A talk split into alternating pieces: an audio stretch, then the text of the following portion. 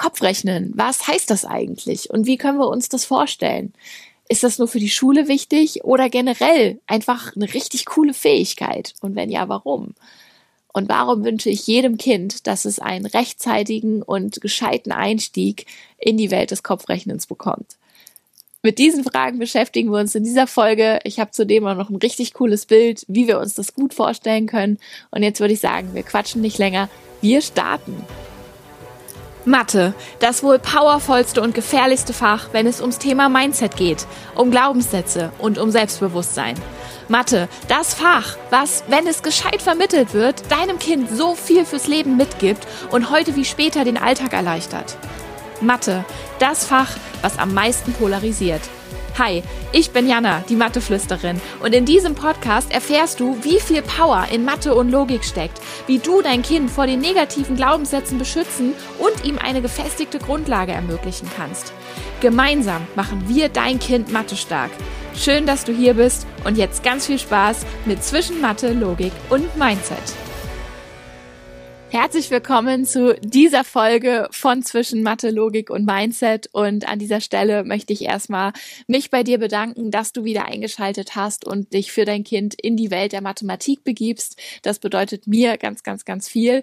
Und bedanken möchte ich mich auch bei allen, die den Podcast jetzt schon weiterempfohlen haben, denn die ersten Nachrichten erreichen mich, dass Menschen den Podcast geschickt bekommen haben und jetzt ebenfalls hören. Und das ist das größte Geschenk, was du mir machen kannst, wenn du sagst, hey, ich kenne auch noch andere Mamas und Papas, die selbst mit ihren Kindern noch Stress mit Mathe haben. Und das möchte ich ihnen ersparen und ihnen auch die Möglichkeit geben. Und ja, wenn du zu denen gehörst, die den Podcast schon geteilt haben und auch schon eine Bewertung dagelassen haben, dann ein ganz, ganz großes Dankeschön. Das bedeutet mir die Welt, dass du ja hier mir mit meinem Thema weiterhilfst, es in die Welt hinauszutragen, damit wir noch mehr Kinder erreichen und noch mehr Kindern damit helfen können.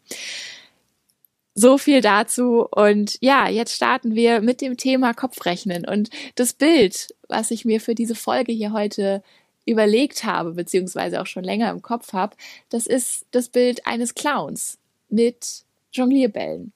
Und wenn du jetzt mal so an den ersten Clown denkst, der dir in den Sinn kommt, den du vielleicht mal irgendwo in einem Zirkus gesehen hast oder so, der jongliert ja nicht nur mit zwei oder mit drei Bällen, sondern der jongliert irgendwann mit sechs oder sieben oder acht Bällen und du weißt überhaupt nicht mehr, wo du hingucken sollst und die Bälle fliegen überall in der Gegend rum und sind schon irgendwo oben am Zirkuszelt und alles, alles verschwimmt sozusagen und dieser Clown, der weiß aber ganz genau, wie er wo welchen Ball fangen muss und wie er dann auch die Positionen wechselt und auf einmal fliegen die Bälle unter Beinen durch oder ganz weit nach oben oder zwei fliegen gleichzeitig nach oben. Also du hast bestimmt genau ein ähnliches Bild im Kopf wie ich jetzt gerade, wenn ich über diesen Clown spreche.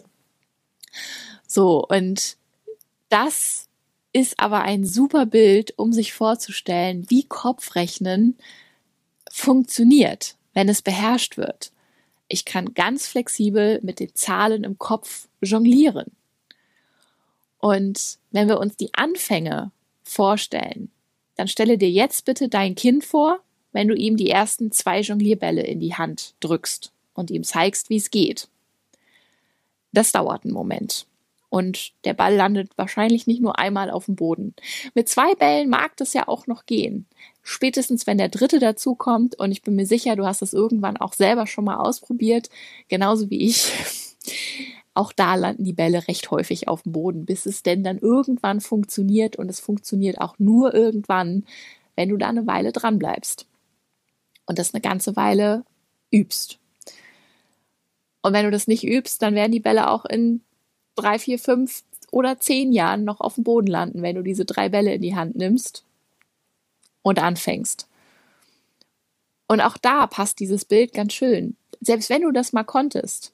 Und es würde mich jetzt fast mal interessieren, wie viele von euch, die hier jetzt zuhören, mal jonglieren konnten. Denn vielleicht konntest du das irgendwann mal als Kind. Und dann ist es aber höchstwahrscheinlich, dass wenn du heute, nach ganz, ganz vielen Jahren, diese drei Bälle in die Hand nimmst und es wieder versuchst, dass sie auch dann erstmal auf dem Boden landen, weil du aus der Übung gekommen bist. Und es ist völlig normal. Und wenn du das dann einen Moment machst und wieder übst und einfach wieder so jeden Tag fünf Minuten das machst, dann bleiben die Bälle auch irgendwann wieder in der Luft und dann kannst du auch irgendwann wieder mit den Tricks anfangen und dann funktioniert das alles wieder. Und so kannst du dir aber Kopfrechnen vorstellen. Die Bälle sind die Zahlen und die verschiedenen Jongliermöglichkeiten, die wir haben. Es fliegen zwei Bälle gleichzeitig nach oben, ein Ball fliegt ganz nach oben, unterm Knie durch, unterm Arm durch, hint hinterm Rücken. Das sind die verschiedenen Rechenstrategien. Und je mehr Rechenstrategien dein Kind kennt, desto öfter es die Strategien anwendet und desto mehr Sinn sie natürlich auch ergeben. Um das nämlich jonglieren zu lernen, musst du wissen, wie es geht. Und musst du es verstanden haben, musst die Abläufe und die Flugbahnen der verschiedenen Bälle, die musst du verstanden haben, weil sonst kannst du es niemals umsetzen. Das sieht zwar alles schön aus, wenn es jemand macht, und es sieht super einfach aus, wenn es jemand macht. Aber trotzdem weißt du, dass es verdammt schwer ist und eine großartige Leistung, wenn da so ein Clown mit sieben Bällen jongliert, die nicht runterfallen. Wie auch immer er das anstellt, das habe ich auch noch nie verstanden. Beim Kopfrechnen habe ich es verstanden und kann dir sagen, es macht Spaß, wenn die Bälle erstmal so fliegen. Es macht Spaß, wenn du mit den Zahlen erstmal so flexibel im Kopf umgehen kannst. Und jetzt weiß ich nicht, zu welchem Team du gehörst. Gehörst du zum Team, mir hat Mathe immer Spaß gemacht und ich kann Kopf rechnen. Ich weiß nur beim besten Willen nicht, wie ich das jetzt meinem Kind beibringen soll. Die Schule macht's irgendwie nicht. Die Schule sagt, mach die immer zu Hause. Mein Kind sagt, ich kann das nicht. Ich nehme lieber noch die Finger. Oder es dauert extrem lange oder es zählt. Das ist die eine Seite. Und die andere Seite, und vielleicht gehörst du auch zu diesem Team, und beides ist völlig in Ordnung. Absolut no judgment hier. Vielleicht gehörst du auch zu dem Team, dass du sagst, nee, Kopfrechnen war selbst noch nie mein Ding. Und ich bin bis heute eher derjenige, der da mit zwei Bällen irgendwie noch so ein bisschen das übt. Aber ich bin da nie so richtig zu den sieben, acht Bällen gekommen. Es ist beides völlig okay, aber auch dann gehe ich davon aus, dass es dir schwerfällt, es deinem Kind beizubringen und völlig zu Recht. Denn wie solltest du denn mit zwei Bällen in der Hand jetzt beibringen, mit sieben Bällen zu jonglieren? Hand aufs Herz kann keiner von uns. Also ich könnte auch niemandem beibringen, mit sieben Bällen zu jonglieren, weil ich kriege es auch mit gerade so mit zwei hin. Mit drei hört schon auf bei mir. Und fair enough. Es hat uns nie jemand gezeigt, wie wir mit sieben Bällen jonglieren. Und auch da kommt aber wieder, es ist echt ein perfektes Beispiel auch da sind wir wieder an dem Punkt. Selbst jemand, der das mit sieben Bällen beherrscht, jetzt sind wir wieder beim Jonglieren, ist nicht zwangsweise gut darin, es einem sechsjährigen Kind beizubringen. Von Scratch. Das kann nicht jeder, weil dafür braucht es ein besonderes Hintergrundwissen sozusagen, beziehungsweise eine Anleitung. Und ich würde dir die Anleitung gerne hier auch im Podcast verraten, aber das, das, da fehlt das Bildliche. Da fehlen ein paar Komponenten, die du sehen musst, um selber zu verstehen, was dein Kind da braucht. Da habe ich aber nachher noch was für dich. Da bleib mal dran. Da habe ich nämlich eine Einladung für dich und da zeige ich dir das dann nämlich auch mit Bild dass du es wirklich sehen kannst, um es dann auch genau so an dein Kind weiterzugeben. Aber erstmal, um einfach diese Vorstellung zu haben, was ist Kopfrechnen eigentlich? Denn Kopfrechnen ist nichts anderes, als mit den Zahlen im Kopf flexibel auf verschiedene Art und Weisen jonglieren zu können und es anwenden zu können. Und warum ist das so wichtig? Rechnen begleitet uns unser Leben lang. Wir sprechen nicht von Kurvendiskussionen, wir sprechen nicht von quadratischer oder linearer Funktion, das sind tatsächlich irgendwann Schulgeschichten. Aber dieses Kopfrechnen, das begegnet uns im Alltag überall. Und es macht immer den Anschein, als ob ganz, ganz viele Menschen einen Weg gefunden haben, ohne da, ohne Kopfrechnen klarzukommen, wenn ich mir so Kommentare unter TikToks und Reels und keine Ahnung angucke kann ich tatsächlich persönlich überhaupt nicht nachvollziehen, denn ich nutze es jeden Tag. Ich benutze es so oft und es hilft in so vielen Situationen. Und wenn ich es dann anspreche, egal ob das mit meinen mathestarken Eltern ist oder ob das mit Freunden ist oder mit, mit Familie ist, ganz oft werde ich angeguckt und so, ja, ganz oft ist da so eine Erkenntnis, so, oh krass, habe ich noch nie drüber nachgedacht. Ja, hilft tatsächlich. Oder ja, im Supermarkt ich hätte jetzt das teurere Produkt gekauft, weil ich da überhaupt mit den Zahlen gar nichts anfangen konnte. Ich habe sie mir gar nicht erst angeguckt, weil ich von Anfang an weiß, Zahlen sind nicht meins. Da sind so viele Kniffe. Wie oft ich schon shoppen war mit Freunden und dann hieß es, ja, aber hier sind doch jetzt, hier ist doch gerade irgendwie Winterschlussverkauf und so und so viel Prozent, wo ich sage, ja, aber hast du dir mal die Preise angeguckt? Du wirst doch hier verarscht. Ja, wie? Aber ich krieg doch hier Prozente. Hm. Black Friday ist auch sowas. Da ist ganz, ganz viel, was wir erkennen können, wenn wir mit den Zahlen jonglieren können und wenn uns Zahlen entgegenspringen und wenn Zahlen für uns was Positives sind, weil wir jonglieren können. Und auch da ist es wieder was. Fasse ich die Bälle freiwillig an, wenn ich weiß, ich kann es nicht? Wenn da drei Bälle liegen, würde ich die nehmen? Nee, würde ich nicht nehmen. Weil, was soll ich denn damit? Kann ich doch nicht.